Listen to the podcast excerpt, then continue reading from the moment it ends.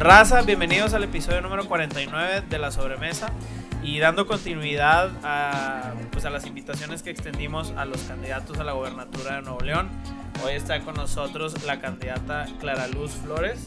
Bienvenida, Clara. Muchas bienvenida. gracias por venir. ¿eh? Mil, mil gracias a ustedes por la invitación. Candidata de la coalición Juntos haremos historia haremos por historia. Nuevo León. por Nuevo León, que son los partidos Morena, Partido Verde, Partido del Trabajo y Nueva Alianza. Así es, Ok. cuatro partidos.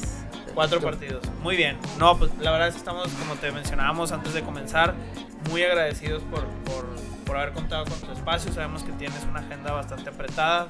Ahorita ya nos estabas contando tu día Como- y es lo que yo hago en todo un mes. Sí, Te la bañaste. sí yo creo que has tenido como ¿Cómo cuatro o cinco entrevistas. Estamos sumamente eh, agradecidos porque estés con nosotros. Hoy, como lo platicamos, vamos a platicar acerca de, acerca de, tus, de tus gustos dentro de la gastronomía, un poquito de quién es, quién es Clara, eh, sus gustos personales, su trayectoria, cómo es que llegó a donde ha llegado. eh, y pues Ya propuestas. ya temas de, oye, ¿qué opinas de la gastronomía de Nuevo León? ¿Qué te gusta? Y pues cómo, cómo sería, eh, cómo, cómo va a ser el gobierno de Clara eh, para la gastronomía de Nuevo León. ¿Qué puede esperar un empresario? Porque nos escuchan muchos emprendedores de, dentro de la gastronomía, micros y bueno, Y macros, no, pero restauranteros micros y, y restauranteros Macros también, ¿por qué no? Sí, vamos a decir sí, macros, sí, pero-. No, sí, también. Sí, ¿por qué no? Entonces, eh, creemos que es importante y tratar un poquito el tema del, del pues este, este, esta pandemia que nos ha, ¿Cómo nos se ha- ha cambiado la vida? Nos ha cambiado la vida y nos ha afectado, ¿no? Entonces, ¿Por cuál empezamos? Ustedes dicen. muchas gracias por acompañarnos. Contrario. Y primeramente, ¿qué estudió Clara Luz? Leyes. Leyes. ¿Ok? En la uni. Leyes. No en la UR. Órale. La UR, ¿sabes por qué? Porque estaba entre la UR, el TEC, la Libre de Derecho y la UNI. Ok. Y en, yo estaba en el TEC, hice la prepa en el TEC. Y, y dije, bueno, chequé en el TEC y el TEC era como que abogados empresariales. A ver, aclaro que estudié leyes porque siempre fui justiciera. Entonces, cuando mis amigas se peleaban, ya sabes, una y otra, yo ponía orden y la- que la que... tú eres la Rumi, la que calmaba a sí, todos. Sí, sí, la justicia. Que, ver, lo más justo es esto y lo, ya sabes, esas cosas. Re- Repartía el pastel y... Ok. y entonces, este... Reparte de- el pastel. claro, para que a todos es les la tocara igual. más clara de la justicia. Todos tocan a cada igual. quien Sí, la parte lo que le la toca. le Claro, el pastel. Todos quieren más pastel, los- claro. el, el pedazo más grande. Claro, claro. Y entonces, este, cuando veo que la carrera de derecho en el TEC es como más enfocada al derecho empresarial, dije, se me hace que no la voy a hacer porque yo lo que quiero es como Vas a estar en justicia. Baker o. Sí, ajá, sí, sí. Pues fíjate que hice mi servicio, una parte de mi servicio social la hice en Navarro y Asociados, que, que en ese momento estaba en la transición para irse a Baker.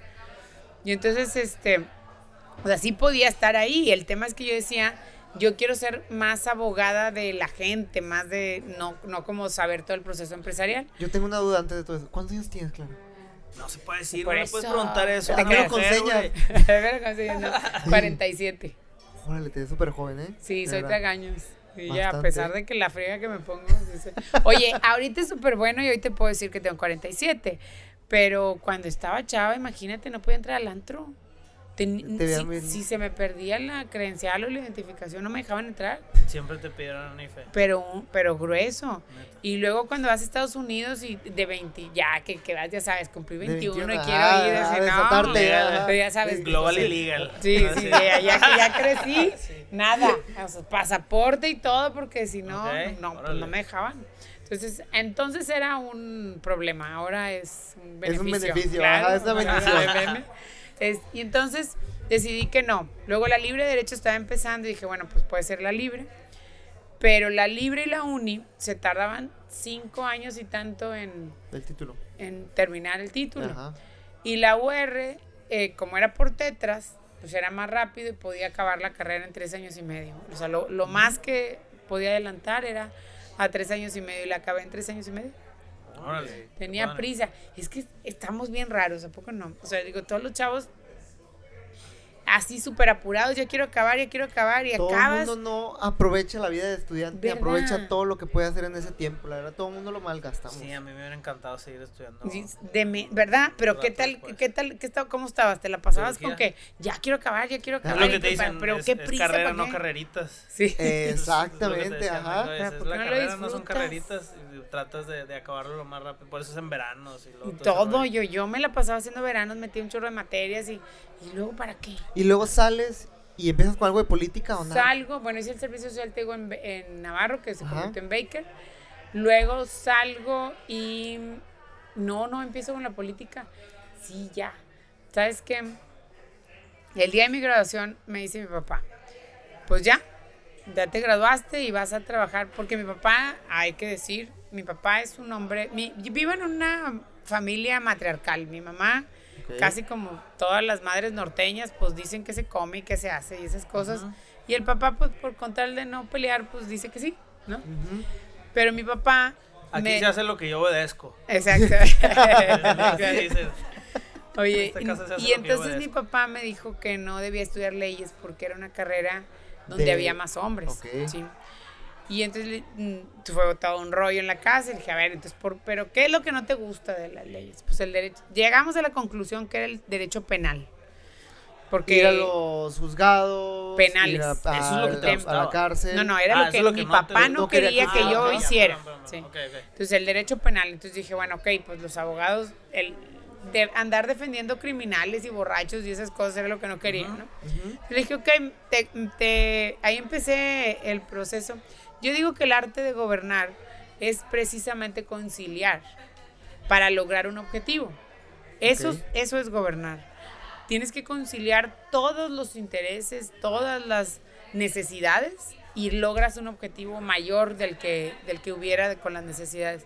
O sea, ahí empecé eh, a, a procesar esas habilidades porque le dije a mi papá, bueno, y si no me dedico y te, te prometo por mi vida que no me voy a dedicar al derecho penal, ¿me dejas estudiar leyes? Sí, ya. Entonces estudié leyes. El día de mi graduación me dice, oye, te vas a trabajar con mi compadre, no sé cuál, que es de derecho familiar. Dije, no, espérate, yo quiero probarlos todas las demás Ujú. áreas del derecho. Y me dijo, no, no, no, pero Ya habíamos me- quedado en algo. ya habíamos quedado ¿Qué que es sí. el derecho Le- familiar? el derecho familiar es el de los divorcios, de Ok. los casamientos, las adopciones, esas cosas. Ya. Y entonces este me dijo, pero, pero mi compadre, pues es, dije, a ver, yo no voy a dedicarme a ese porque quiero conocer todos para saber a cuál me voy a dedicar. Y me dijo, pero me dijiste que el penal no, el penal no, pero, los todos otros los sí. demás, hay muchos más. ¿dónde puedes Y dijo, ah, bueno, pues si no vas a irte con mi compadre, pues no te voy a dar dinero. Y le dije, ok, ya te di estudios, ya te di todo, entonces ya no te voy a dar dinero. Y ahí me tienes, dije, ok, está bien, no me des, no hay problema. Ya verás, ya te imaginarás como bien No padre. sabías lo que- ah, ok. O sea, bien padre porque fue un súper aprendizaje. O sea, pregúntame en ese entonces, comía atún. Mi súper era atún. ¿Sigues viviendo con tu familia? No, no, yo vivía con ellos porque ellos se quedaron a vivir allá. Entonces yo me, yo estaba viviendo aquí Cerca sola. de la UR. Sí, sí, sí, sí. Desde que, desde la prepa me vine. Y entonces una casa de ellos, pero pues ellos venían a ¿De veces y yo vivía. tu- Yo nací en, fíjate, yo nací en Monclova, Coahuila. Mis papás vivían aquí. Monclova, Monclovita Sí, la Bella. Sí, mis papás vivían aquí. Nas- me voy a, me voy a nacer yo, y me voy como si hubiera decidido yo, ¿no? Este, mi mamá va a tenerme con su mamá, que es de San Buenaventura, Coahuila. Ok. Y, y para que la mamá, pues, ya sabes, le ayude con la hija. Regresamos a vivir aquí y a los dos años mi otra abuela que vive, que vivía en Sabinas, Coahuila, se enfermó y, y mi papá se fue a ayudarle con los negocios y nos regresamos a Sabinas. Y a los 15 años me vine aquí a estudiar la prepa. Pero pues la casa que siempre tuvieron mis papás, pues fue la casa donde estaba yo viviendo. Ellos iban y Ahí en el centro, ahí cerca del Viven, no, en la colonia del Carmen, es donde está la casa. Acá, ac- digo aquí, digo aquí por aquí. La del Ajá. Carmen aquí en, al lado de la prepa del TEC. Sí, Bueno, ya, ya, ya sé estudié la ok. prepa ahí, en esa, en esa prepa. Total, eh, me dice mi papá, pues entonces ya no te voy a dar dinero. Y yo dije, bueno, pues está bien, no me importa. Digo, una época muy difícil. El súper era Eh, en la ¿Atún? mañana desayuna atún, bueno, cereal de almendras y así, leche, leche light, cereal súper, atún, limón y galletas habaneras y mayonesa. Y una Valentina ahí por ahí también. Vale, bueno, chile, Ah, claro, bueno. la Ya, Valentina claro. no puede faltar en una casa de eso, ¿verdad? Valentina. Pero y ya, o sea, eso comía todos los días y cenaba atún en la mañana, en la, bien flaca, Oye, súper en bien. Hablando un poquito de la, de la comida en Coahuila, en tu, en tu etapa de niña de Coahuila, era que la tortilla de harina. En mi casa, mi mamá todavía hacen para comer y para cenar tortilla de harina paloteada ahí. No se Todos come todos los días.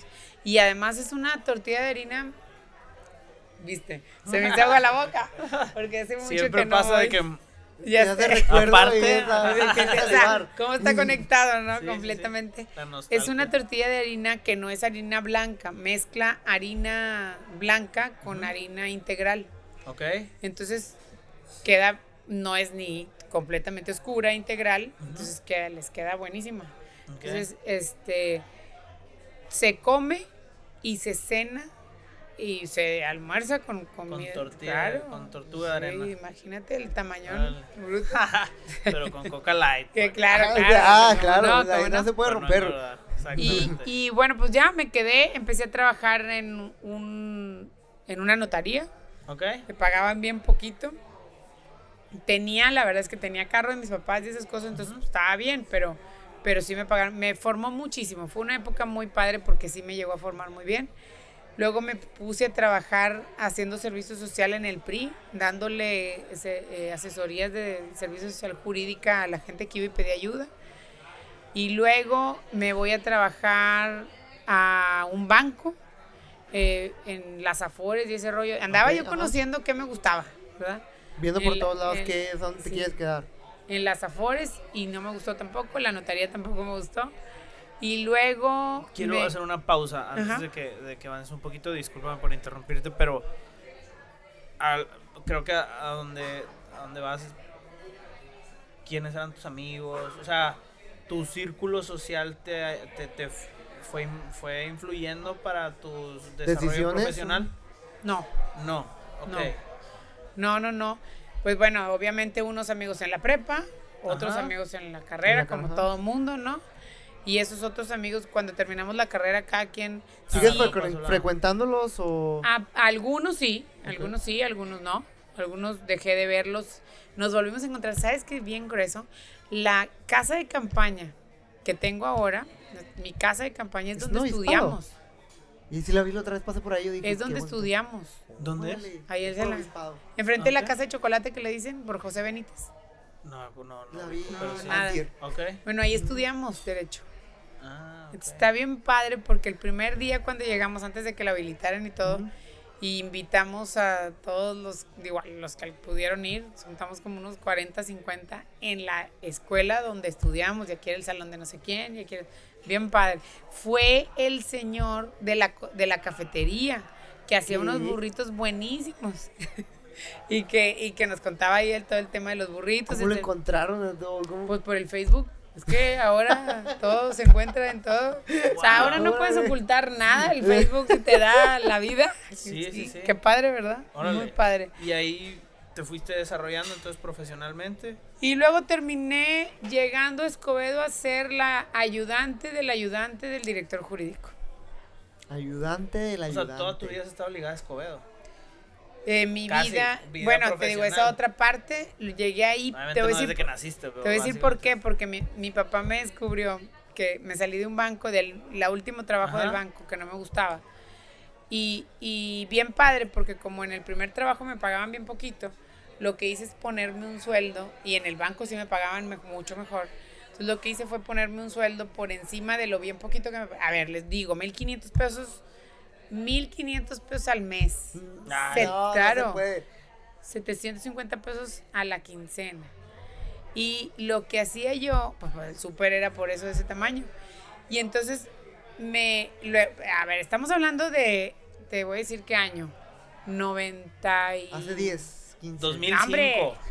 Ah, no, no. 2005. No, te la bañaste. este, no, en el 2006 fui diputada local. Ah, ok. Este, y en el 2005 era secretaria del ayuntamiento ya. En el 2005 yo quería ser presidenta municipal y el gobernador no me dejó. Dijo que tenía que ser su compadre. ¿Cuántos años Este, tenías? Hace como 31. pues, ah, sí, no sé, calcúlale, pero ahorita tengo 47.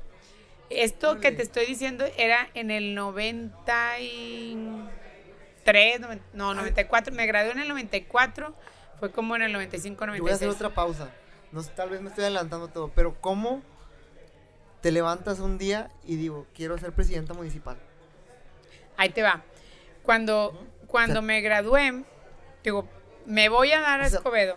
Una cosa es decir quiero ser astronauta y otra cosa es doctor, ta, ta, ta, ta, ta, pero quiero Una ser de esas puede ser presidente municipal. Sí, sí, sí. La neta. Sí, Ajá. otra, vez- otra vez es policía. y otro- Sí. sí. Ajá. Ok. Igual.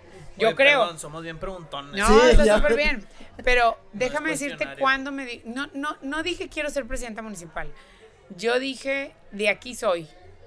Cuando fui la primera vez ahí, mi papá me quería regresar, te digo, porque se, del banco me puse el sueldo este.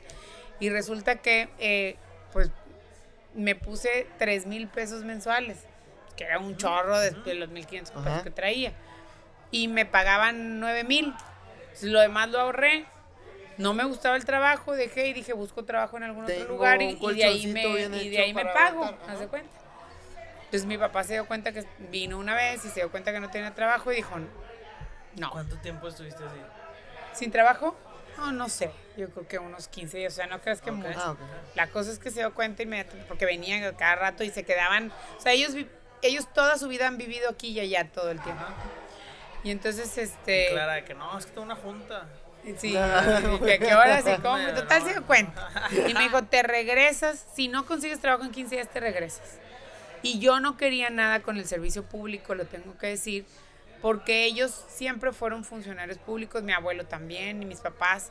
Y, y yo traía como un resentimiento porque me dejaban a mí, yo decía que, me, que preferían eso por mí, que era su hija, ¿no? Y entonces eh, me dice un amigo de mi papá, voy y le digo, oye, dame trabajo en las funerarias, tenía funerarias, dame trabajo porque mi papá me quiere regresar y por favor, y ¿sabes? ¿Qué, qué haces de derecho en las funerarias? No, Nada, pues pero yo necesitaba trabajar porque mi papá... dije, pues ya no hay nada a quien defender. No, no, no, ya se. Qué gacho. No, ¿quién Este, no, no, pero la verdad es que mi papá me quería regresar y dije, quien sea, lo que sea de trabajo para, para que no me regrese mi papá, ¿no? Y me lleve con él a trabajar. Deja tú regresar, me quería meter con el compadre este del familiar, seguía la amenaza. Entonces, este, del derecho familiar. Y entonces le dije, no, voy a, a, trabajarme donde sea. Y me invitan, me dicen, en, pues en Escobedo, yo conozco ahí. Entonces llego y hay una señora una viejita que tenía como 4 o 5 horas. Digo, yo llego, la veo y me doy cuenta de las 4 o 5 horas hasta que llego y le digo, oiga, ¿qué está esperando? Dice, es que es un acta de nacimiento porque no me la dan y no sé qué. Cuatro horas, pero dije, no puede ser, o sea, no podemos tener a la gente así, esto no es normal.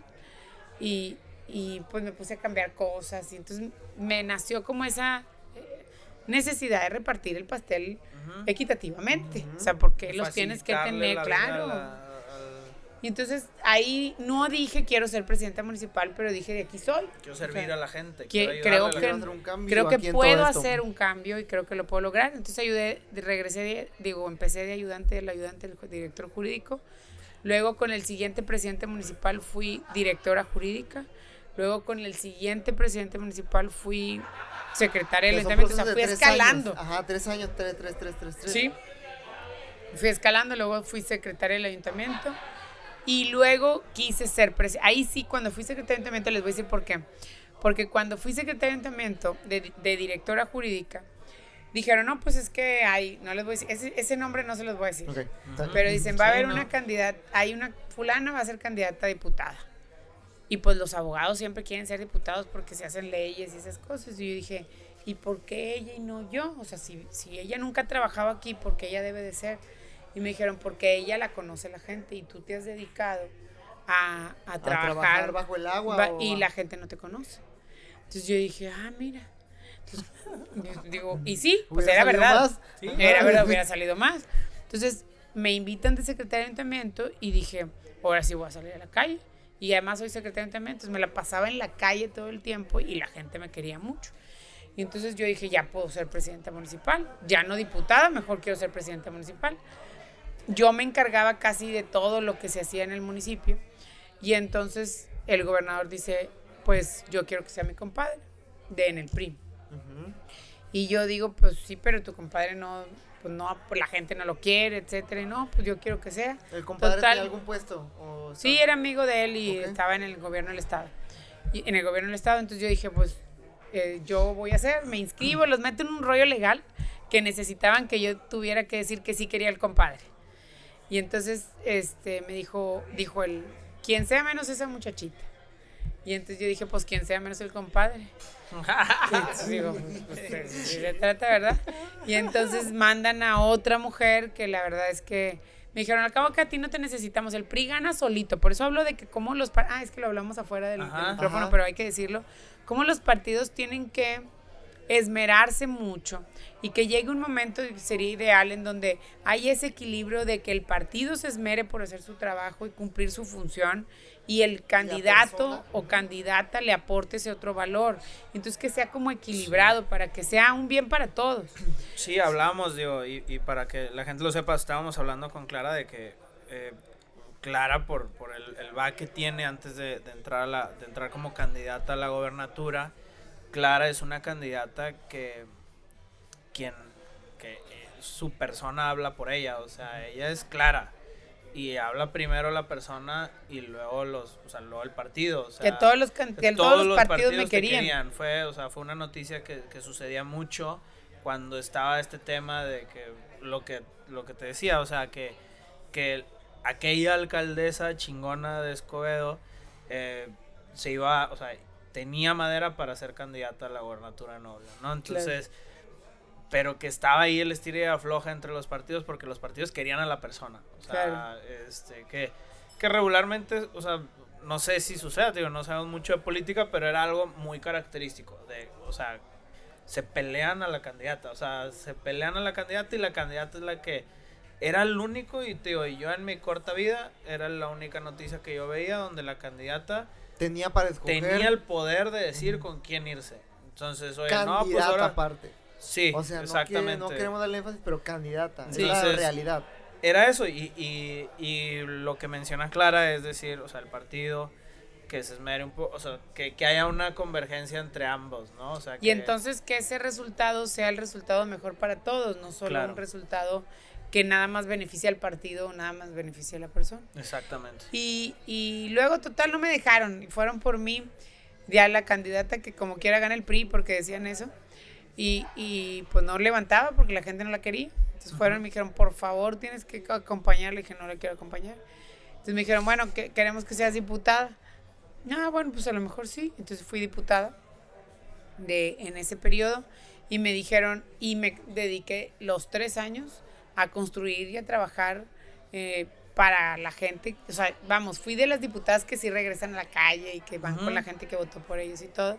Entonces, las siguientes elecciones, otra vez, yo era así, la que más me querían y en, en, en, Escobedo y entonces pues ya fui la presidenta municipal la siguiente vez. Esa fue la primera vez que fui presidenta municipal fue 2009-2012. Ok, ¿Cuál fue la, ¿cuántas veces ha sido? Tres veces. Ok, órale. La primera vez fue 2009-2012, la segunda vez fue 2015-2018 y 2018 ahorita. ¿Quién fue en el Inter del 2012 al 2015? Una, un hombre, César Cavazos. Ya. Ah, ah, eh, porque no había reelección. O sea, yo lo que hice fue que fue la primera vez, la segunda vez voy y pido el voto otra vez, vamos, para el 2015.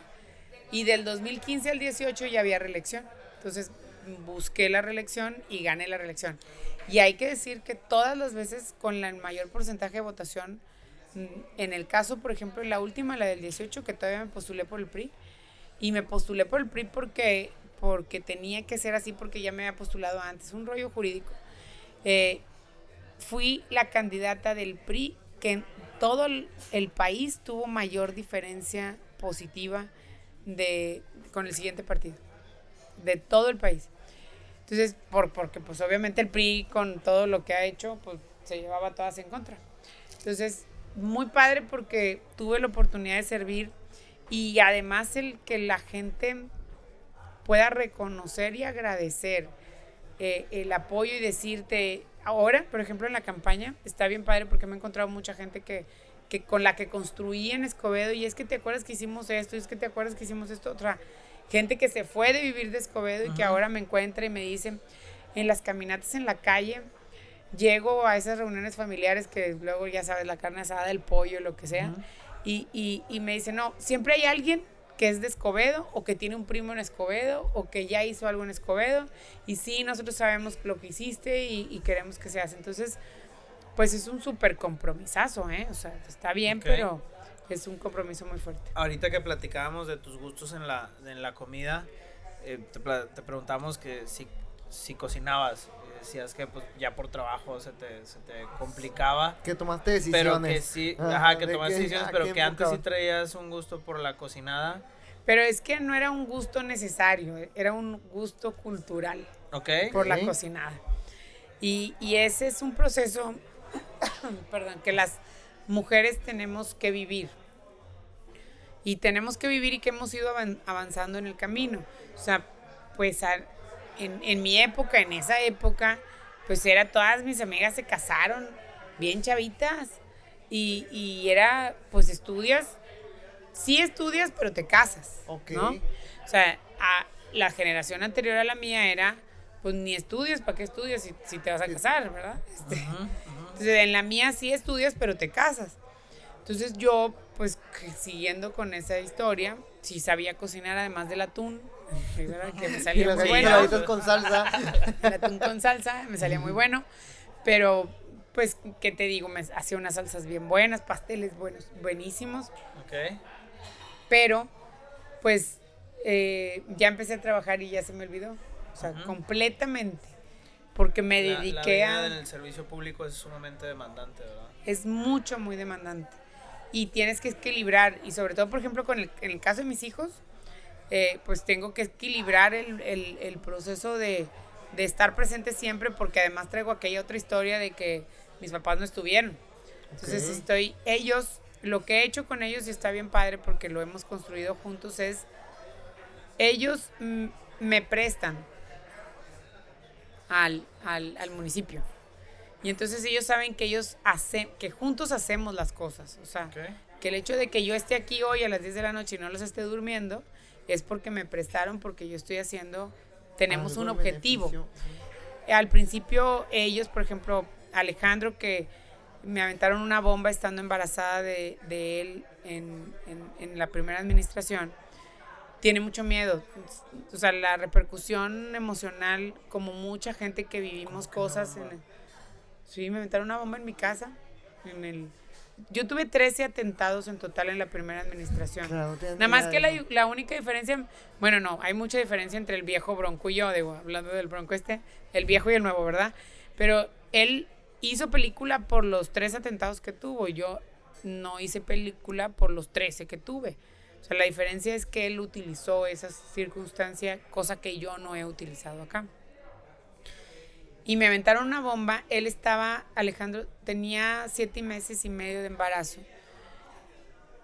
Y, y él, mm, vamos, dejó de moverse. Hubo un momento muy difícil. Sí, bien, bien impresionante, porque hasta que no estuvimos a salvo, que, que una vecina me dio un, un, bote de agua, él empezó como a, a temblar. Se sentía yo en el estómago. Entonces dices, ¿a qué lo traigo a estas cosas tan horribles? Y ahí tomé la decisión de cambiar la vida a la que lo traigo. Entonces dije, ya lo traigo, o sea, ya viene. Y, y, entonces tengo que cambiar la realidad que va a conocer. Y pues me puse a trabajar y a formar el modelo de seguridad, a investigar por qué esas personas me, me aventaron una bomba, o sea, qué los, qué los pudo motivar a que me aventaran una bomba. Y, y que los... Y que los un extremo demasiado... Wow. demasiado. así como que la piel chinita. Y, y, que los policías, además porque hubo policías involucrados, de los que yo ya les pagaba bien, que estaban ya en otro proceso, se supone, que también habían, hubieran tenido que ceder ante avisar dónde estaba yo, porque los policías avisaron dónde estaba yo. Entonces, me puse a entender todo el proceso y con eso cambié el modelo, ¿no? Y por eso el modelo exitoso, que el modelo nacional de seguridad se basó en mi modelo y es un modelo que el modelo nacional de seguridad pública de proximidad y justicia cívica es un modelo que autorizaron todos los gobernadores actuales de todos los partidos. Y dijeron, esa es la forma de solucionar la, problema, la problemática de la seguridad en México. ¿En qué consta? Rápidamente, ¿cómo que hablo? Eh, en dignificar a los policías, Ok. en tener eh, esta proximidad, pero con medición, o sea, porque es que luego dicen que la proximidad es que sepas quién es el policía de tu cuadra y no es, es, es que el policía se sienta parte de la solución de los problemas y no llegar después de que se cometa el delito. Y, y bueno, pues los sueldos, tener estándares específicos y protocolos de actuación para todas las acciones que hacen los policías y que no tengan que caer en las redes de, de, de De inmiscuirse con la propia delincuencia, ¿no? Entonces, total, Alejandro dice que es un niño que pues, ha tenido, hemos tenido que vivir muchos procesos para poder liberar ese miedo. Alejandro siempre dice que cuando empezaron a entender como presidente municipal, porque fíjate, dejo de ser presidente municipal, Alejandro, y dejo de ser presidente municipal y al mes nace Clarita. Y, y Alejandro pues tenía un año y tres meses. Fuiste presidente embarazada. Fui la primera mujer presidenta municipal embarazada de todo el país. Tuve a mis dos hijos en el proceso. Además de pelearme con los delincuentes, estaba embarazada.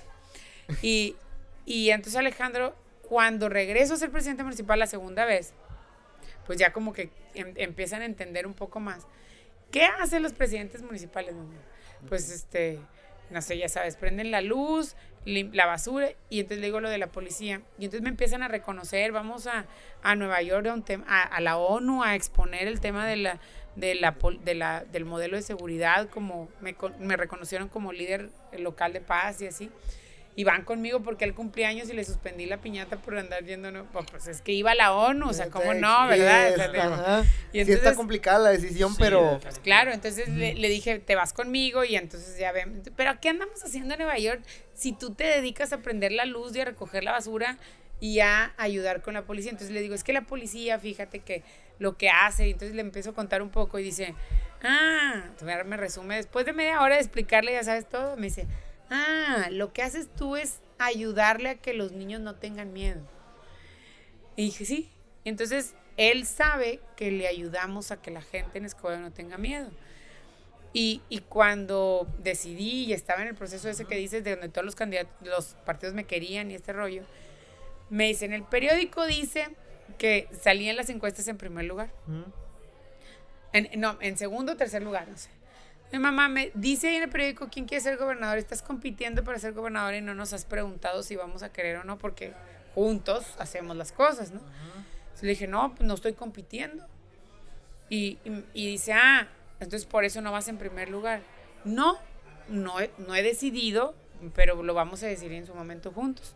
Está bien, pasa tiempo, sacan otra encuesta y voy en primer lugar mamá, ya estás, ya decidiste competir porque vas en primer lugar y no nos has dicho. Entonces les dije que si lo hacíamos juntos y tomábamos la decisión. Clarita, Alejandro un poco más complicado. Digo, obviamente los grandes, pues ya esos ya sí lo que digas y esas cosas, pero los chiquitos que su tiempo va a ser eh, sacrificado, vamos. Este, Alejandro dijo, yo tengo muchas dudas porque mira, sí quiero que ayudemos a mucha gente porque vamos a poder ayudar a mucha gente, pero la verdad es que eh, pues tengo dudas porque si de presidenta municipal, porque era presidenta de la Conferencia Nacional de Seguridad como presidenta municipal, y entonces dice, si como presidenta municipal te vas mucho a México, pues con- como, como gobernadora te vas a ir más. Entonces, tengo muchas dudas, necesito más información. Y yo ya en la junta, sí, ya sabes, junta familiar, ¿no? Y tú, Clarita, no. No, mamá, yo ya decidí. Y yo. ¿por qué? Porque los domingos siempre tratábamos de ir. Hace mucho tiempo que no voy a comer a restaurantes. Antes de la pandemia ya no, ¿verdad? Y entonces este, íbamos a comer los domingos siempre a un restaurante. Y dice, mira mamá, tú ayudas y ayudas y ayudas. Vamos a un restaurante y pues te paras a ayudar. Vamos a, a una tienda y te paras a ayudar. O sea, definía ayudar como a saludar y a platicar, pues porque alguien te llega y te dice, oye, si me ayudas con esto, no sé. Y entonces, y te paras a ayudar, siempre te paras a ayudar, mamá. Entonces, pues siempre andas ayude y ayude. Pues mejor de gobernadora para que ayudes más. Y lo de México yo también lo he pensado, pero no hay problema, mira, tú sigues ayude y ayude, ayudamos a mucha gente y cuando vayas a México nos llevas. Y Nos quedamos en un, no, no, nos llevas y nos quedamos en un hotel así bien padre, que tenga alberca y todo, y nos dejas ahí y ya tú te vas a trabajar. Digo, ella resolvió la vida muy, muy tranquila, apuntadísima. Entonces la verdad es que han, han sido momentos muy padres con ellos porque ellos saben que lo estamos haciendo juntos Ok. y que, y que su aportación es prestarme. Su tiempo se lo están entregando a Nuevo No León. debe ser nada sencillo, ¿eh? No, nada. Mis respetos. Para ellos ha sido un poco más difícil. Bueno, para los dos es Para difícil. dos, Es difícil. bueno, A mí me cuesta mucho dos, no sí, estar sí, con sí. ellos. Sí, claro. Ay, güey. No, que. que... Pero vale la pena porque hay que cambiarles el No. hay que cambiarles Sí, el claro. la realidad y el futuro al que vamos y Oye, esa es, y esa es la y razón. que decían de ir a restaurantes, ¿a Iba a cuáles tocar el mismo no punto, sé, ajá. está cañón. ¿A qué restaurantes le, gust- le Iban los gusta domingos, más ir a ¿ah? la, a la familia? Mira, íbamos ¿Son a más de carne asada, mariscos? Yo soy ¿o más de carne asada. Bueno, mariscos asada. también me gusta. Pero íbamos siempre acá a la torrada, Ah, muy buena a torrada. la pero es que como que como que somos como más tradicionales, como que no con, o sea, hasta que no sepamos ¿En Escobedo con- salían a comer? en Escobedo, el cielito lindo, al, Ok. ahí al, al- al cielito lindo, al- a todos los de mariscos de Escobedo están buenísimos, ¿Ah, ¿eh? sí? Órale. Deberían de ir. Hay unos, hay, hay unos buenísimos. Ya se me hizo agua la boca. Te vamos a pedir la Ya, guía. te vamos a pedir la guía de Escobedo, ¿eh? decir, ¿eh? Toda la guía. Este, hay unos buenísimos y vamos a muchos mariscos en Escobedo. De acá de este, al centro, pues a la taquería Juárez. A mí me gustan Ajá. mucho los tacos de la Ah, taquería Juárez. ok. Este, al yo no yo no soy muy de cabrito. Este, pero sí de carne, mucho. Ok. Al mirador me gustan mucho las tortillas de recién de Las harina de esas, digo, digo de maíz, que me recuerdan las de harina de mi mamá, ¿verdad? Eh, ¿Qué otro restaurante? Pues así, ¿Son más de restaurante o de comer en casa? éramos mucho más de restaurante, o sea, vamos, De ir a vámonos a comer, comer. era domingo, ir a comer, pues domingo porque todos los demás días trabajaba yo, ¿no? Ajá. Este, pero mm, pues después de la pandemia, o pas- cuando pasó lo de la pandemia. Cambiar no. todos los hábitos y cambiar todas las Y luego decisiones. estuvo gruesísimo. Y ahorita que hablabas de cómo, de eso, de cómo le impactó, yo hubiera hecho muchas cosas diferentes para el tema de restaurante. Estuvo mal manejada la pandemia. Yo sí, yo sí creo. Y para efectos del, del, Del de la de la industria restaurantera, Ajá. mucho, muy mal. ¿Cómo tú como, o sea, como funcionario, o sea, que sobre el sobre sobre quien radican ese tipo de decisiones junto con el, o sea, el, el equipo del- de salud eh, pues estás en, en cierta parte entre la espada y la pared, ¿no? O sea, o, o- O ¿Cómo es apoyo a que- que... abran los restaurantes o cuido acá la salud. A ver, mira, yo para poder tomar pues, la tú ya decisión. estabas en esco- digo, Yo era tú presidente estabas en- municipal de sí, claro, sí, sí, sí, o sea, ya Y te tocaba para estar- tomar la decisión, por ejemplo, del tema este de, de, de poner los túneles y esas cosas, acuérdense que Ajá, ponen sí, los sí, túneles, sí, este, fue porque yo dije, ¿cómo protejo a la gente de... Primero identifiqué cuál era el sistema de movilidad de la gente de Escobedo. Hice un estudio con llamadas telefónicas para ver cuál es tu sistema de transporte. Si te transportas en tu carro, o en, el 78% de la gente de Escobedo se movía en transporte público. Dije, ¿cómo los protejo si se suben al camión y en el camión, pues No hay si hay alguien que esté contagiado, pues lo va a contagiar? Entonces, y cómo y cómo, ya sabes. Y, y la idea de los túneles estuvo bien padre porque dije, si pudiéramos hacer una cosa como hay en los parques estos acuáticos, que por cierto hice uno- un gran parque allá, este, y si pudiéramos hacer una cosa es que pasas por el chorro y que ya sabes Y que los niños se mojan. Ajá, claro. Y, y bueno, pues no, porque ni modo que les pusiéramos cloro y se echa a perder la ropa. Y entonces, pues ahí platicando con la misma gente del equipo, una chava emprendedora de Escobedo que, que, que salió y que, y que rentaba estos inflables para, para oficinas de construcción. Ella dijo, oye, pues si, si le ponemos no sé qué y la válvula y no ya sé qué, y así salieron, claro. Sí, sí me acuerdo. ¿No te acuerdas claro. los memes? Sí. Los memes estaban padrísimos, que era la casa de Goku. De, A no me acuerdo si de Goku, de quién uno de esos, ¿no te acuerdas? No, claro que me acuerdo del, Sí. del- creo De que fue un fue ¿Era como la casa un- de quién? Un aire de espera del Himalaya, de bienvenidos al Himalaya. El, También, sí. Entonces, Bueno, pues las puse por eso, pero luego el Estado me dijo, no, este, no puedes porque, no sé si se acuerdan de un audio que les tuvo que haber llegado porque estuvo bien bueno, de que no, este, bueno, mamá, tengo mucho cuidado, no te preocupes, voy a ir a, a ahí a los túneles que me van a, A ¿qué? De satinizar. Sa- satanizar. satanizar. Satanizar, de Salos. satanizar. No lo Este, escuché, dijo, pero- dijo una señora. Y entonces empezó Manuel de la O con que no, tenemos que quitar los túneles porque genera que la gente no quiera eh, tener limpieza. Y por eso, o sea, si el, el- el- no sustituye la limpieza, lo que Solo está haciendo es nada apoyo, más un no- apoyo Ujú. a que no se contagien. Entonces de ahí puse lavamanos, puse unos rotro- rotoplas y lavamanos públicos en todas partes, rotoplas con agua ahí y el agua sale directo a regar los, los jardines de Escobedo. Y los puse en todas las paradas de camiones y así, o sea, vamos, ¿cómo proteger a la gente? En Escobedo no hay tantos restaurantes, pero, y ahí sí era un tema que, que- que decía yo, bueno, pues no sé cómo se pueda manejar, pero hoy de después, y, y te digo meses después, primero yo creo que no se debe haber cerrado tan pronto. La cerraron inmediatamente toda la economía. Y, y lo que pasó es que De un, inhibió. de un día a otro casi. O de sí, una pero fuimos de los otra. primeros estados en cerrar. Sí. Y de los últimos en abrir. Y de los últimos de estar ahorita con la educación y todo este rollo. Entonces la afectación económica es mucho mayor. Ya la gente no aguanta. De hecho, Entonces- estuvimos más tiempo abiertos con más casos que, Que al inicio. ajá. Sí. O sea, sí, sí, que- tienes razón. Sí, sí, sí. O sea, fue un problema de, de mala planeación. Pero en el caso de los restaurantes, fíjate. Cuando empezaron a hacer ese proceso de que empezaron a abrir, se contuvo, pero muy poquito, ¿no? Bueno, lo que yo creo es que se afectó mucho la economía. eso se sí. con- fue la, la contención fue muy menor para el efecto de la, de la economía. Eh, no midieron los que se murieron por infarto, no midieron a las personas que les dio diabetes por el, por el trauma de, de la pérdida económica del, del empleo A ti te tocó y de todo el proceso. este, como que historias de gente que, Claro, muchas, muchas. Que se y les acabó el negocio, que se quedaron sin empleo. Muchas que se quedaron sin empleo y que entonces pasaron a un proceso de una enfermedad. Olvídate la enfermedad del COVID, ya el no. COVID Eran otras. Todas las otras se potencializaron, muchas otras. Entonces, yo creo que, por ejemplo, a la hora de la apertura de los restaurantes, que eran un porcentaje, estaba, daba dolor ver restaurantes de, bueno, abrieron restaurantes y como nosotros salíamos mucho, Al 20%.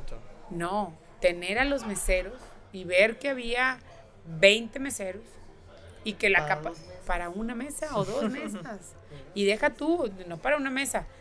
Mm, La gente no salía, no había y, y los meseros viven. Yo, yo, yo digo, yo, yo protegiendo, perdón, a ustedes a los dueños y yo a los meseros. Yo a los dueños y a los meseros. O sea, los meseros viven de la propina. Y obviamente el dueño, y obviamente el dueño, pues tenía ahí a los meseros que vivían de la propina, pero pagaba luz, pero pagaba toda la inversión del, del, del súper para poder tener, abastecer la comida y, y también perdía.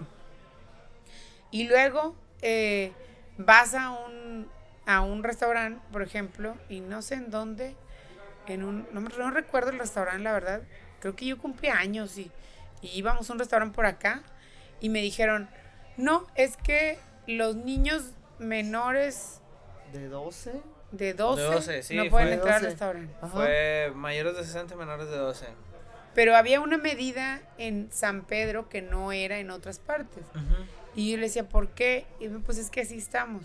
Y en el restaurante de al lado no, pues porque el restaurante de al lado también necesitaba que hubiera gente, ¿no? Y entonces el restaurante de al lado no. Y al siguiente, o sea, no sé, las siguientes 15 días o lo que tú quieras, voy y el restaurante ya clausurado. El otro, el que tenía una mesa y que 20 meseros, o sea, ¿cómo lo clausuras en estas condiciones? Para mí lo que se debe de haber hecho, te voy a decir que es, y yo lo hubiera hecho, es era horarios escalonados. O sea, pon adultos mayores con un horario en toda la activación. O sea, por ejemplo, en el restaurante, si se van todos los adultos mayores, iban a los restaurantes, no sé, al Vips, al Toc, al, ese- Sí, a la esos restaurantes, los de la mañana, Italian Ponles Coffee horarios. De El Soriana. Pues, ponles horarios, diles de 7 de la mañana A a, diez, o- a a 8 y media de la mañana o a 9, que tengan ese horario y media hora para sa- para satanizar todo, a ver, Para como la satanizar. señora para satanizar todo y para limpiar todo y media media y ya, ya regresa otro periodo o clase productiva, ya sea las señoras o alguien y así para irlo escalonando. Incluso, por ejemplo, los supermercados también estaba bien grueso esa parte donde no podían entrar. Y también los adultos mayores, ¿quién les, o sea, los que no tenían, ¿quién les quién? llevaba la comida? Eh, Sí, sí, esto, estuvo muy o sea, grueso. Y muy mal manejado. dijimos, ah, ok, pero no. Creo que nosotros, pues, que 30, no lo, no lo llegamos No, a vivir como tal, claro. pero pues toda la gente que tiene niños chiquitos, o sea, de, No, bueno. los, no los puedo llevar a comer, no los puedo llevar a la escuela, o sea, no me tocó vivirlo, pero a lo mejor Ah, pues, algo muy tú que tienes hijos chiquitos, súper grueso. O sea, no pudieron salir de casa un año y, me, o sea, No han un año. podido, o sea, ahorita No apenas están todavía. empezando a regresar, tienen como un mes, un de, mes empezar- de que de haber regresado a, ir a Literal, lugares. todo- imagínate el- todo No, el tiempo no. en la casa los niños, güey, o sea, No, yo me acuerdo que Alejandro decía, eh, mamá, es que, ¿cuándo se va a acabar el COVID? Bueno, al principio de la campaña, cuando andaba en la calle, los niños de que, ya sabes, que, me, que llegaba a una casa, ¿no? ¿Qué, qué, qué- qué me piden, no? Que voy a ser candidata, ¿y qué me piden? Y los niños gritaban que se acabe el COVID. O sea, el, el daño psicológico que va a haber para los niños va a estar grueso. Total, debe de haber apoyos para los restaurantes que tuvieron que cerrar. O sea, Debe ah, de haberlos. Debe de haber, claro. En mi gobierno va a haber debió, apoyos. Debe. Bueno, en mi gobierno va a haber apoyo. Debió de haber habido. Ujú. Pero bueno, pues es que con este Pues viejo no- bronco no fueron, improvisado no entonces, puede, ajá. ¿no? Pero, pero en mi gobierno va a haber. Porque hay muchos restaurantes que tuvieron que cerrar. Si ustedes dicen que en San Pedro hay 600 restaurantes, yo estoy segura que había 750 o 800. Sí. Sí. Esos son los que son formales, entre comillas, son los que están dados de alta.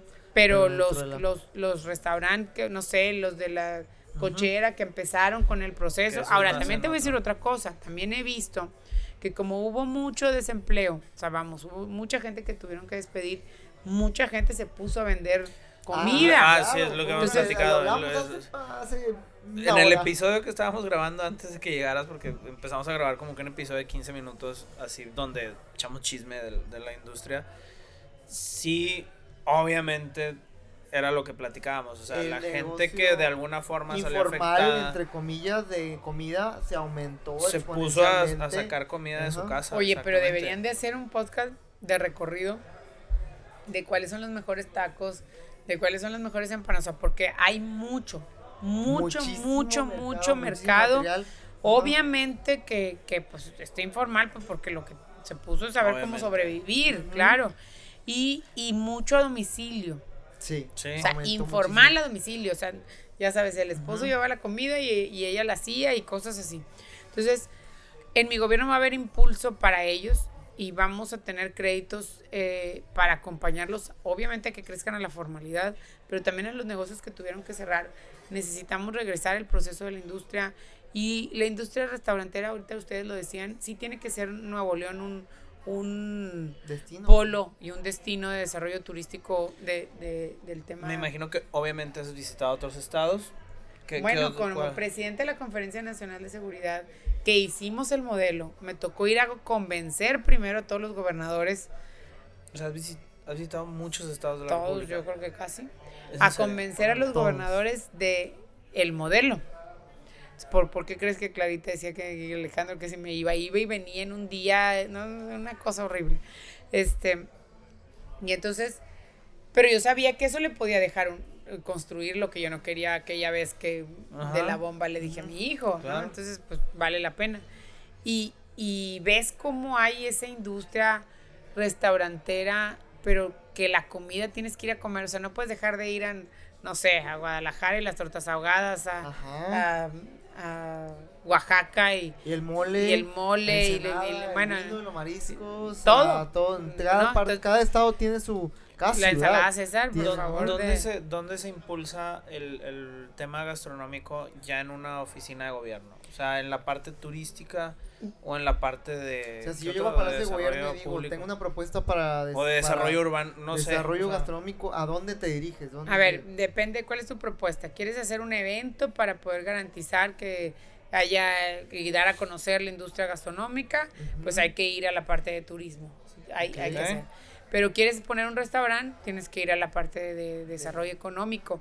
Yo, una de las cosas que, que voy a hacer en la parte del plan de reactivación inmediato, que es que los permisos estén en 24 horas. No puede ser posible que ustedes se tarden para ustedes, yo ya los hice dueños. De no, sí, pero es que somos parte de... Es Créeme que, es una constante con la gente que platicamos. Es un, o sea, y hay con gente los que emprendedores. en, su negocio, en el permiso. Hay gente que Porque se tardan un año. y, oye, no vas a estar rentando el local un año y no te dan el permiso, pues, no hay quien lo sostenga. Entonces, yo lo que hago es el compromiso de que en 24 horas vamos a tener el permiso. ¿Qué va a, hacer, ¿Qué va a suceder? Nada más voy a invertir las cosas. O sea, no quiere decir que no vas a cumplir con toda la tramitología. Lo que voy a hacer se llama un permiso a la confianza, firman un convenio. Fue premiado, ese, ese modelo lo hice en Escobedo, fue premiado como mejor práctica de América Latina por la OCDE, precisamente porque lo que hago es decirte, ¿vas a poner un restaurante? Ok, ¿dónde lo vas a poner? ¿Cómo? Bueno, tus requisitos son estos, todos estos los tienes que traer, tu proceso es tanto, te vas a tardar un año en tener el permiso, por ejemplo, pero, tú, pero a partir de hoy empiezas a funcionar como con ente a trabajar, ponte a, a, limpiar, es etcétera. es generar claro, es derrama económica. Y entonces, a partir de hoy lo haces. Si no cumples con tu calendarización de cada uno de los requisitos, pues te voy a cerrar. Pero, pero pues vas a querer cumplir porque quieres que tu negocio funcione. en el tema del trámite, digamos que hay una, o sea, está el uso del, o sea, bueno, el uso, del suelo, no sé, o sea, de puedo aquí poner un restaurante y la otra es el famoso alcohol. ¿Cómo está, está, este, está clasificado el uso del alcohol o es libre? Porque lo que hemos platicado es que es diferente. de baja graduación, de alta graduación. Sí, o, sea, o sea, es. Nos, desmiéntenos. O sea, desmiéntenos ese tema porque a lo mejor yo voy a hacer un bar que voy a vender botellas, y, o sea, y, voy, a, voy a hacer peda en el lugar. Y obviamente eso sí pone en riesgo un poquito o vulnera un poquito la paz vecinal. Se llaman, pues va a ser un antro. Pero Ajá, pero luego hay otros que dicen, oye, pues yo quiero servir la copita de vino, la cerveza, va más orientada a la gastronomía. Pero ¿Es el mismo permiso? clasificación o sí existe? No, ese es el restaurante con alcohol, debiera ser. Ok.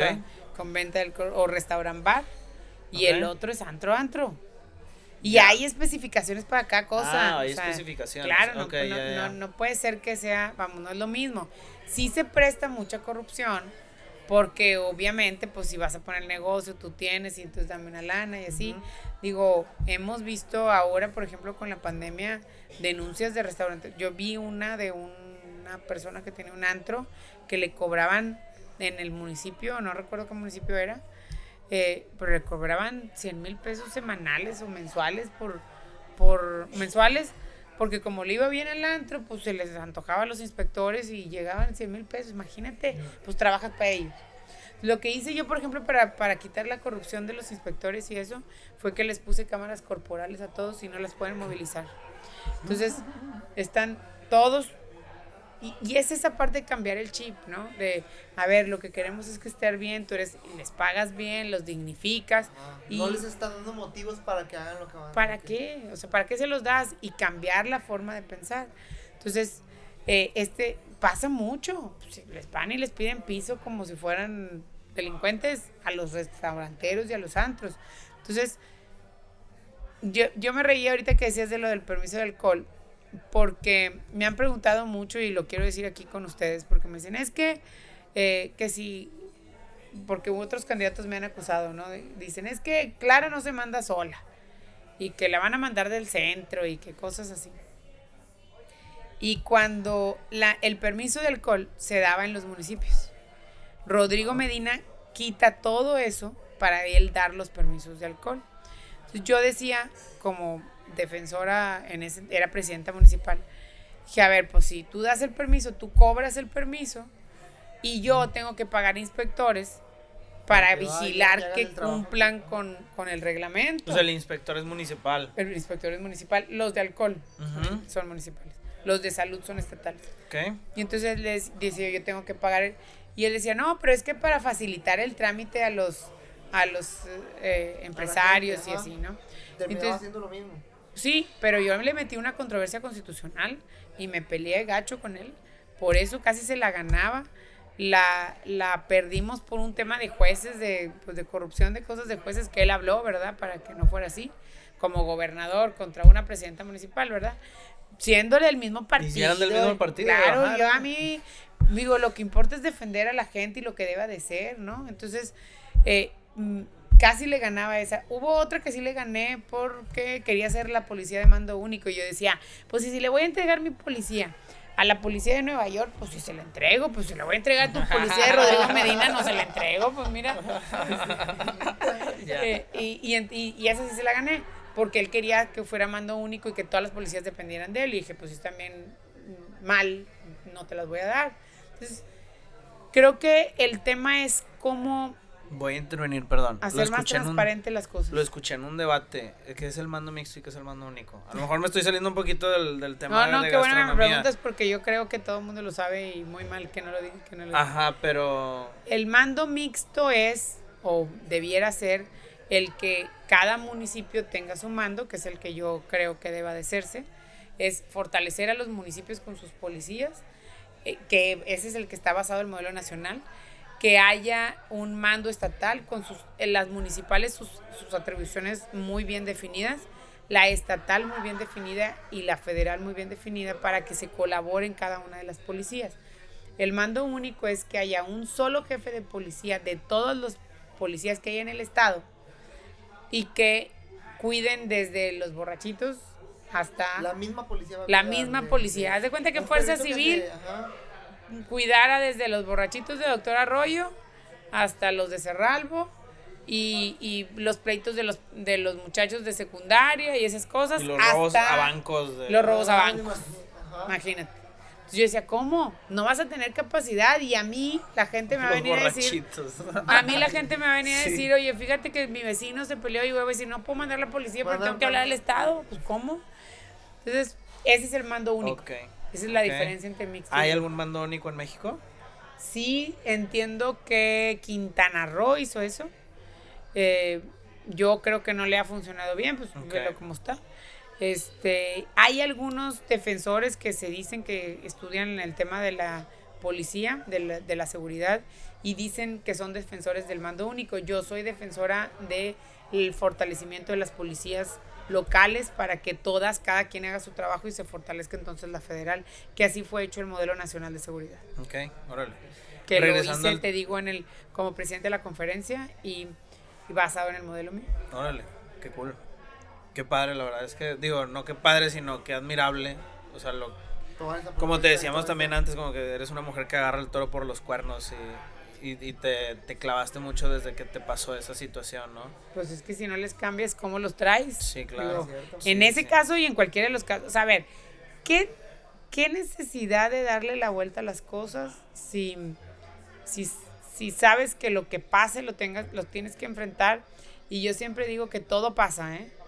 La felicidad pasa, los momentos, la Los tristeza malos pasa, pasan, los el, el- el, el dolor pasa, todo Todo pasa. es momentáneo. El Todo físico pasa. yo estaba mamado, ahorita ya estoy un poquito más. También la lonja.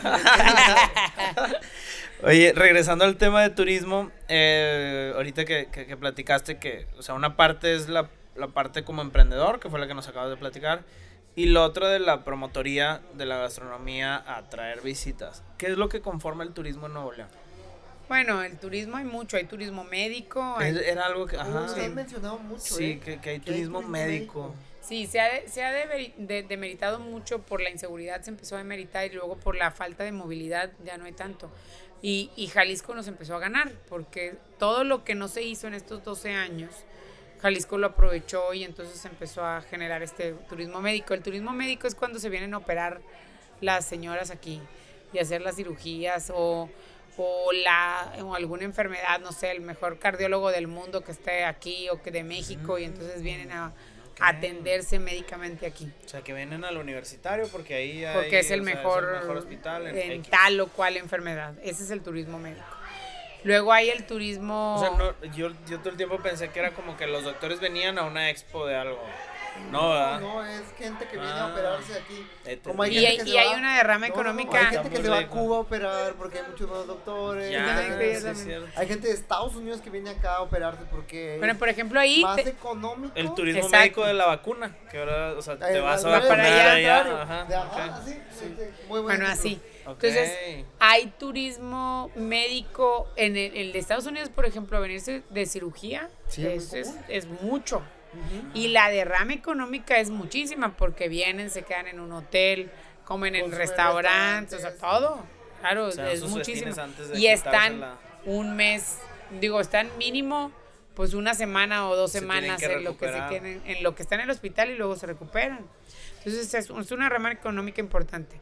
Luego el otro es el turismo de convención, ese que dices tú. O sea, de convenciones de lo que sea, no Sí, nada en más de médicos. o- convenciones. En convenciones es, es, es un turismo muy importante. Luego el otro es el de los, eh, eh, los eventos, de los conciertos. Conciertos, Ese es- festivales, todo ese Su- rollo. ese es un, un- un turismo también muy importante que deja mucha derrama económica, sobre todo en la ocupación hotelera y eso. El turismo de montaña también es. Está es, Sí, es fuerte, aquí. pero le falta que impulso. Viene gente de Europa a Potrero Chico, a Claro. Potrero Chico y Claro. cosas así. Wow. Increíble. Y pero el turismo de montaña, como el del de la comida, no está tan, tan potencializado. O sea, viene la gente de, Potre- de Pot- a Potrero Chico, pero no, no hay un hotel que esté ahí No, como, no existen. como ¿no? Son quintas. Y rentan como No te en- quiero decir que están mal, pero No, son no. arcaicas. Sí, Pero sí, sí. lo básico Por ejemplo, punto. no hay restaurantes ahí. Para que, pero pues no hay restaurante porque el turismo pues es poco. O sea, gente que le gusta andar en todas las montañas del mundo es de las que vienen aquí. Necesitamos potencializarlo para poder hacer ese turismo de montaña real. vaya que porque sí tenemos las mejores. Y entonces la derrama económica pues sería completamente ¿Tú qué crees que le falta a Nuevo León para hacer, quiero tal vez Monterrey voy a hablar específicamente, para hacer como Oaxaca, para hacer como Ensenada, para hacer como Querétaro, que sean destinos en que diga la persona de Ciudad de México, voy a ir para allá, o la persona de Monterrey, voy a ir a Oaxaca para comer porque está muy rico. ¿Qué es lo que, que diferencia para yo- llegar a eso? Yo creo que es el complemento de todo lo que tienen que hacer. O sea, mira, por ejemplo, vas a, al sur, aquí en, en Nuevo León, y hay unos lugares espectaculares. No le piden nada, nada, a, nada, a ningún lugar que te puedas ir a pasar un fin de semana. ¿Y Extraordinarios. ¿Por qué? ¿Qué Porque el problema es que la conectividad tienes que llegar hace cinco horas o seis horas para llegar. Entonces, pues, lo que hacen es irse a San Miguel de Allende, Sí, ¿verdad? fácil, sí, sí. Y, y, y, y la derrama económica se va para allá y no para acá. claro. Entonces, lo que falta es impulsar nosotros esos lugares. Se come delicioso en Zaragoza. Tortilla de maíz azul. O sea, eh, hay, hay, hay otra gastronomía. El doctor Arroyo no tiene ni idea de qué otra. Me dieron cal- caldo de masa. Me agua la boca. Hacen, le ponen como Bolitas. maíz. No, Ah, nada, no tiene nada. O sea, Un es como pero caldo, como si fuera tole Ajá. Ok. pero pero ¿Salado? tiene salado, pero tiene como un poco de verdura caldo muy de bueno. masa. y, y además este el, el caldo de masa se come con con adentro gorditas de papa. Le meten las gorditas de papa y pe- delicioso, no tienes idea. Hay mucha eh, gastronomía que no conocemos nosotros. Y que aparte llegas aquí a Monterrey y no está como replicada, ¿no? O Yo sea, a lo que- mejor que tengas esas representaciones aquí en la capital. o que tengas la conectividad para que puedas ir. Entonces venga una persona Por- y diga, me voy a ir el conectividad, ¿A qué viernes. te refieres? Carreteras, carreteras, infraestructura, que vayas y vengas rápido.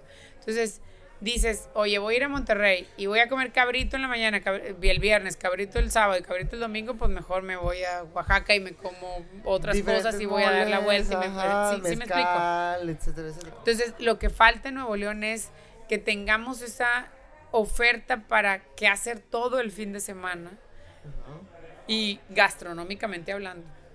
Ok. Y entonces puedan venir a tener a, a probar, no sé, en la mañana la barbacoa, luego en la mediodía un, A, así. a- a Nuevo León le hacen falta carreteras. A Nuevo León le hacen falta carreteras, le falta conectividad para unir el sur con el cent, con el área metropolitana, El sur es el que le falta. el sur no, y el norte también. Ok. O sea, el, el tema es que donde hay infraestructura y estos últimos 12 años más, eh, yo creo que desde hace 18 años, pero en estos últimos 12 años más, se ha potencializado el crecimiento del área metropolitana. Entonces el 92% de los habitantes están en el área metropolitana. Hubo uno de los que me querían De convencer. Nuevo León. De Nuevo León. Entonces hubo uno de los que me querían convencer de los partidos para que me fuera con ellos, que me decía, no hay problema, hombre, tú haces campaña nada más en el área metropolitana. El ganaste. 92% aquí vive. ¿Para qué vas a otro lugar? Pues para unir, porque necesitas a todo el estado, no, no es, o sea, no, no te puede, no les puedes restar importancia. Entonces, eh, le faltan carreteras, le fal- tenemos 18 años de no haber conectado y, y la gente de esos lugares, además, no se puede quedar a vivir ahí porque no tienen que desarrollarse. Se vienen a vivir acá y entonces se hace un círculo negativo. Tenemos que buscar cómo se puedan quedar allá, seguir produciendo allá y, y acá ¿Quieres algo? no, gracias. Este, y, y aquí que garanticemos y potencialicemos lo que ellos hacen. Son muchas cosas las que Mil cosas. Sí, no es, Y luego sea, no esa es como parte. que- cualquier. No es nada más una solución general y ya, ¿no? No, no, no. No por es eso- haz un brochure de restaurantes y listo, o sea, o de... Vas a seguir O este de, plan y ay, esto sí, va a salir doctor así. Arroyo, el caldo de, o sea, el caldo De de, masa. masa, pues no, o sea, tiene que haber cómo llegar y tiene que haber... Mucho, tiene que haber una intención real de el último fin que ten- luego tuviera que ser el tema gastronómico. Yo lo que creo es que le ha faltado a Nuevo León una visión de cómo integrar a todo el estado y hacer crecer a todo el estado y no nada más a unos. Por eso mi lema es de vamos a regresar a que Nuevo León sea una potencia económica sin que nadie se quede atrás. O sea, hay gente que tiene, todavía en Nuevo León, casi, casi un millón de personas, 800 y algo, todavía no pueden comer tres veces al día. No tienen con qué comer para- tres veces al día. Y entonces pareciera que todo es San Pedro, y no. Eh, hay Hay un una, hay un, una desigualdad importante y no puede haber grandeza si hay pobreza. Entonces eh, tienes que buscar ese equilibrio y ese equilibrio que no se ha dado y no se ha dado precisamente por la falta pues de visión. Y yo sí me atrevería a decir que los seis años de Medina de corrupción e impunidad, más los seis años de este viejo bronco de improvisaciones y de, y de ocurrencias, pues, pues no a nos ha llevado a estar a donde debemos de estar, claro. Fíjate que también me gusta mucho esta parte de este fin de semana que se hace de, de asar carne, de los Ajá. asadores. Ese Sí, evento está padrísimo. Green Eh, Master. Sí. El Green Ajá. Master. Ese se debe Ya hacer más casi, eh, se supone que va a ser ya en agosto, una cosa así. No creo que vaya a haber en este agosto año. con el calorón. Se Sí, ponen ahí a asar. Sí, se hacen a principios de agosto, pero sabes que por el tema de COVID va a ser el siguiente. Y Pero se hacen a en fundidora, ¿no? Eh, Está se, abierto. hacía en, se hacía en fundidora y, el, y acaban de agarrar un terreno acá en Santiago, León. Ah. Es Ese un- evento, Un eh, super terreno que está acomodato, ¿cómo se llama? Comodato. Este, pero es un super terrenote y, y lo aprovecharon muy bien el año pasado. Bueno, el año antepasado, porque el pasado Sí, no. pero con el año pasado no Ajá. hubo con el COVID. Pero sí, ese es otro. Ese nos- tipo de eventos Creo se que es el tienen que hacer. festival de parrilla más grande de Latinoamérica que sucede acá en Monterrey. En Pero además- Nacional, creo. Ujú. ¿A poco no, no hacemos uno de cómo hacer cabritos? Se, se debería de hacer, o sea, lo que nos decía este chavo del barbecue que se hizo Sí, allá, claro, ¿no? ajá, ¿por ¿por qué no haces uno de aquí? cabritos? ¿Y por qué no haces uno de arrachera y de, bueno, de lo que se hace acá, de, que sea de más lo que se conocido, hace ¿no? aquí. Sí, exactamente. O sea, creo que pocos son los lugares también aquí en Monterrey que, que, que se traen como que toda la oferta del, del estado y la, y la representan en un restaurante. Pues como este en el que estamos, como Mata de Chile. Este, que, que si tú ves el menú es de tal cosa de Higueras Nuevo León, tal cosa de Doctor Pero le Arroyo. falta el caldo de masa, ahorita le voy a decir. Este, sí, no, y que te lo Te juro que a lo mejor sí lo Te hace. ¿eh? seguro. Te lo juro que a lo mejor sí lo hace. Eh, ¿Qué es lo que yo he visto, por ejemplo, en Oaxaca? O sea, en Oaxaca tú vas al, o sea, al centro de Oaxaca, la capi- o sea, a la capital, pues, que por sí es, pues, ¿qué? Más de 400 municipios, ¿no? O sea, es o sea, no, grandísimo. no, 500. Pero ahí sí ves como que la representación de lo que es el estado, ¿no? O sea, no tienes como que, ah, el lugar de alitas en Oaxaca y todo eso, ¿no? Entonces, sí creo que no- nos queda bastante claro que, pues, sí hay un, sí, sí hay, hay muchas implicaciones. O sea, Claro, creo que muchas. hay muchas implicaciones tanto para la promo, promotoría, ¿se llama? O para, sí, para Promoción. promoverlo, para la promoción y también para el desarrollo. O sea, yo Claro. creo que ¿Crees que Pero, pero tenemos toda la infraestructura para hacerlo. Sí, ok, o sea, lo, lo que, nos falta es la movilidad, porque dejamos de ser competitivos. Sin Fíjate que, es un, movilidad. fíjate que es un tema que con los emprendedores sucede mucho que los que trabajan en este giro, las personas que trabajan en este giro batallan mucho con ese tema. Claro, La pues no, no. No hay camiones. O sea, a ver, no- todo Nuevo León traba- batalla con ese tema, sí, porque tenemos un, hay como 2.800 camiones funcionando, batallan mucho de los cuales transportarse. 1.500 ya cumplieron con 10 años y se van a tener que salir pronto. Y regresando la gente a clases va a ser un, Un caos un caos. Un caos. Por eso le estuvo alargando tanto el viejo bronco, porque la verdad es que eh, no le quiere entrar al tema y, y- y no lo supo arreglar, no, no, no lo supo definir. Y creo que eh, la movilidad, arreglando la movilidad, regresamos a ser más competitivos. Imagínate que la gente que llega al aeropuerto se puede agarrar un tren y pueda ahí venirse al centro y entonces, Y ahí agarra un camión y llega a su casa. como son en un- otros lugares. Sí, Sí, sí, como sí, en- como en, sí. bueno, me tocó en San Francisco agarras un, o sea, en el aeropuerto una terminal y te lleva el, un, sub- Casi literal. al un metro, un metro así, nada lujoso, o sea, nada, nomás Normal, era normal, Normal. Ajá. No sé si vieron alguna foto de Paul McCartney en el metro. No, Búsquenlo. pero, ok. Ok. Y dice el día, el, el- el transporte funciona el día que los ricos lo usan. Claro. Claro, Eso eso, eso es lo que tenemos que, digo, nada más que hay, eh, así dice ahí en el... Sí, ¿verdad? el O sea, pero te- ejemplo Sí, para, que, de- de- para que no me acusen de que yo, que los ricos y los pobres y los fifís y los chairos, ¿verdad? O sea, quiero aclarar, porque luego empiezan que- No, tienes, o sea, hablando un como un bastante turista, fuerte. ¿verdad? hablando como un turista, te digo, San Francisco es una ciudad donde no necesitas carro.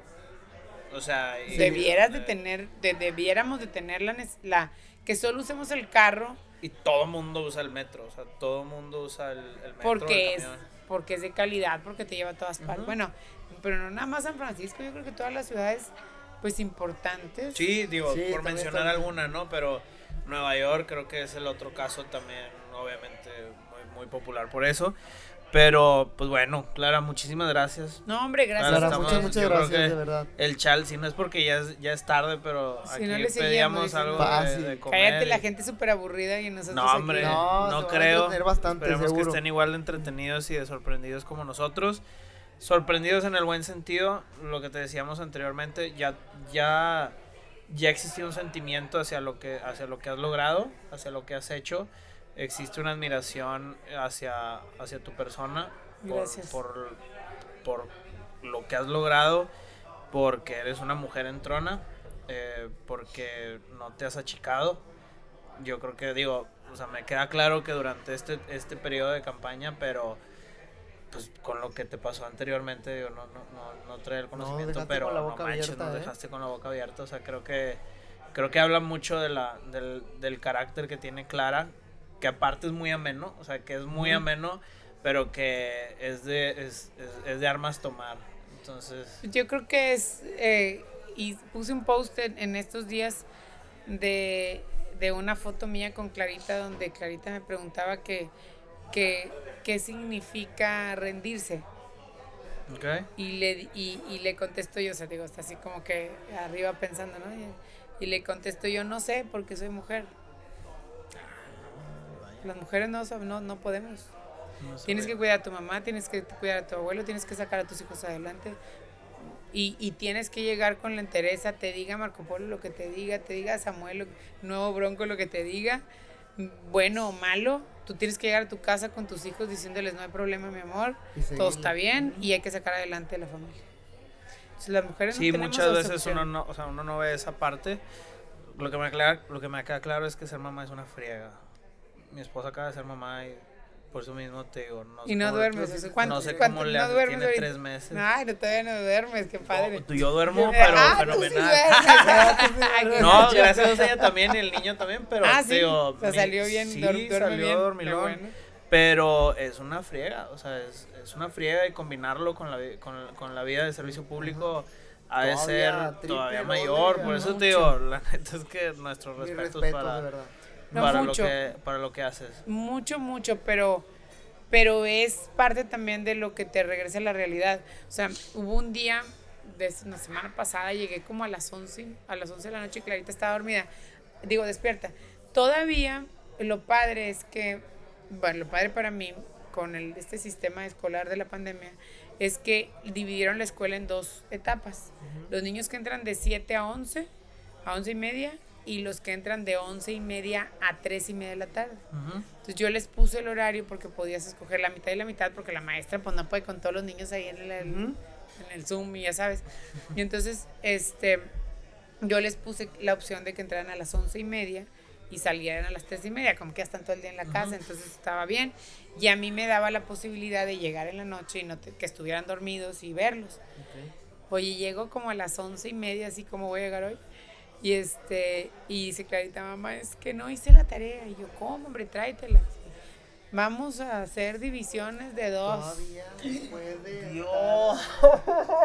Y dile que no. dices, no, te puedes rendir, pues, no, ¿cómo no hay forma. No te puedes rendir. Dile que no. O sea, estoy. No, no es una opción, no, no, no es Pues ahorita vas a respuesta. hacer No, la no. tarea. No, no, no, no, Ah. no, no, no me eches la sal, por favor. Espero que ya les. Bueno, No, o sea, esperemos ese día no. estábamos cenando y dijo, mamá, se me olvidó hacer la tarea. La y ahí cartulina, le- ya la sabes, típica de la cartulina. La brillantina. Sí, Ah, no, ¿y ahora dónde voy a comprarla? La, la postal de Cristóbal Colón. Exactamente. Oye, por ejemplo, es un tema que yo digo, ¿qué necesidad? ¿Por qué tienen que seguir haciendo que nos macheteemos la...